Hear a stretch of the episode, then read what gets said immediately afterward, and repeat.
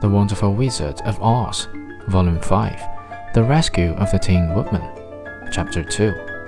They left the cottage and walked through the trees until they found a little spring of clear water, where Dorothy drank and bathed and ate her breakfast. She saw there was not much bread left in the basket, and the girl was thankful the Scarecrow did not have to eat anything, for there was scarcely enough for herself and Toto for the day.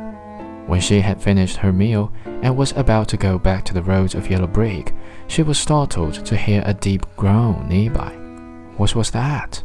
she asked it timidly. I cannot imagine, replied the Scarecrow, but we can go and see. Just then another groan reached their ears, and the sound seemed to come from behind them. They turned and walked through the forest a few steps when Dorothy discovered something shining in a ray of sunshine that fell between the trees. She ran to the place and then stopped short with a little cry of surprise.